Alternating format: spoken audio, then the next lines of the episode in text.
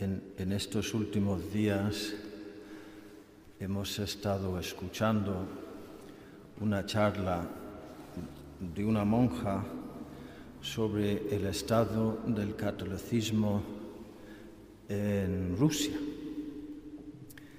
Y tengo que comprobarlo, pero creo que ha dicho que fueron exterminados 20 millones de católicos durante el tiempo de la Unión Soviética.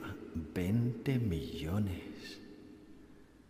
Una barbaridad que la Iglesia Católica llegaba, creo que decía, a un 2 o 4% de la población, muy, muy poca cosa, un porcentaje muy pequeño, pero que al final de los años del comunismo se quedó casi en nada. Se está remontando otra vez ahora, poquito a poco. Y, los, los ortodoxos también, los, los, cristianos, sean de la iglesia ortodoxa o, de la iglesia católica, católica, la persecución fue feroz. Genocidio, vamos. Y sabemos que los marxistas y los nazis se odiaban entre ellos. Eran dos ideologías que eh, enfrentadas completamente, que no tenían nada en común, nada más que el odio al cristianismo, eso sí. Y los nazis también se pusieron a machacar y a matar a cristianos por todos los lados. ¿Por qué eso? Sucedió algo parecido en tiempos de Jesús, porque había cuatro focos de poder, de influencia sobre la sociedad.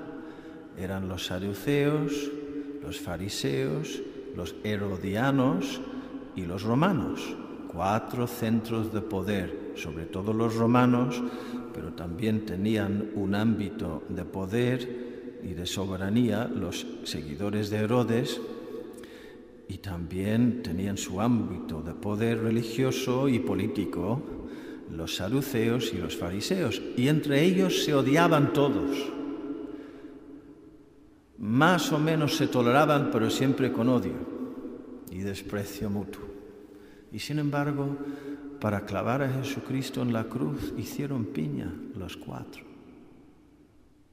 Una unión asesina, deicida, que duró pues lo que duró, 24 horas. Y sin embargo, odiándose entre ellos, odiaban más a Jesucristo. Y vuelvo a preguntar, ¿por qué eso? El Papa Benedicto XVI habla de la cristianofobia, odio a Jesucristo, odio al cristianismo, odio a los cristianos. Ahora en Estados Unidos se dedican a, a destruir imágenes iglesias, imágenes de la Virgen María han destruido, imágenes de los santos, entre ellos Fray Junípero Serra, que no hizo nada más que dar la buena noticia del Evangelio de Jesucristo y defender y servir a los, a los esclavos, a los indios, a los negros, a todos los más débiles. Y sin embargo, en nombre de los pobres y los despreciados, quieren destrozar las imágenes de este hombre. Vez más, uno se pregunta, ¿por qué? En el Evangelio de hoy tenemos la respuesta. Porque Jesucristo siempre denuncia la corrupción, la mentira, el abuso del poder. Y tendríamos que preguntarnos si es si si no será una buena señal del catolicismo norteamericano, que están sufriendo esta persecución. Porque ellos en el año 1974, mm, en el aniversario de, una decisión en, el, Tribunal Supremo a favor del aborto, empezaron una marcha en, en la que se reunían personas contrarias al aborto. Y en los, primeros años no llegaban a más que a, unos mil personas que eh, se reunían desde los distintos puntos de, Estados Unidos para, hacer una, marcha a favor de la vida y en contra del aborto hacia, hacia la, colina del capital de Washington. Y a lo largo de estos años, las multitudes se han ido en aumento. Estamos hablando de pues, unos 45, 47 años, 47 años, 47 años. O sea, empezó en, plena década de los 70. Después de los 60, la, así llamada revolución o, liberación sexual y después los años de los hippies y la guerra de Vietnam y todo, todo eso, empezaron la marcha. Llevan 47 años y ahora están llegando los números a, a, a, 750.000, tres cuartos de un millón, habiendo empezado con unos pocos miles. Ahora cientos de miles, jóvenes, la inmensa mayoría con menos de 30 años. Y la última vez, o, la vez anterior, creo que la vez más reciente, les habló el mismo presidente, se dirigió a ellos. Y es el presidente más provida de la, historia de Estados Unidos y podríamos decir de la historia de Occidente, quizá a Polonia o unos pocos países de esos, poquísimos. Y ahora están a punto a meter en ese mismo Tribunal Supremo una mujer católica, madre de siete hijos, como una de las nueve jueces más importantes en Estados Unidos, con la posibilidad de que pueda dar la vuelta a esa decisión que fue una traición a la misma Constitución norteamericana. Los medios de comunicación no hablan nada de esas manifestaciones, de esas marchas a favor de la vida, un silencio absoluto. Ya sabéis que son cuatro pasos.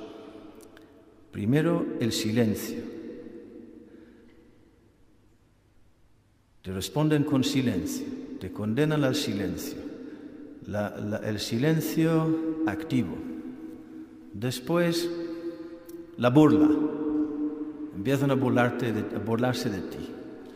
La tercera fase es la oposición agresiva, multas y, y cárcel. Silencio, burla, oposición agresiva. Y el cuarto momento es cuando ganas. Porque la verdad parece, pero no perece. Y al final siempre triunfa mientras hay personas dispuestas a sufrir la persecución y perseverar y a ser de verdad lo que tienen que ser, luz y sal, que denuncian la corrupción como Jesucristo y con Jesucristo. Me hace gracia, después de la paliza que ha dado Jesús hoy a los fariseos, levanta la voz un maestro de la ley y dice, maestro, diciendo eso nos ofende también a nosotros. Y Jesús, lejos de, echarse para atrás, y no, no, hombre, vosotros, no, no, no, a, por ellos también. ¿Qué cosa, eh? ¿Cómo es el Señor? Qué tremendo, qué valentía, qué claridad, qué fuerza vosotros también, maestros de la ley. Más vale que nos hable así Jesús ahora y no en el día de nuestro juicio.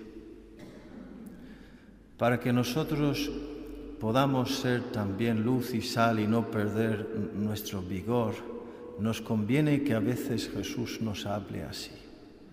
Háblame, Señor, dime, dime, eh, háblame, da igual lo que me digas, porque yo quiero ser como tú, ir contracorriente, que se note que soy cristiano sufrir lo que sea, pero ser fiel a la verdad. No se trata de buscar pelea para, por, buscar pelea, pero sí de buscar la autenticidad. Y luego la, la pelea vendrá como consecuencia. Como ha dicho Jesús, cien veces más en esta vida, con persecuciones y la vida eterna. Que así sea.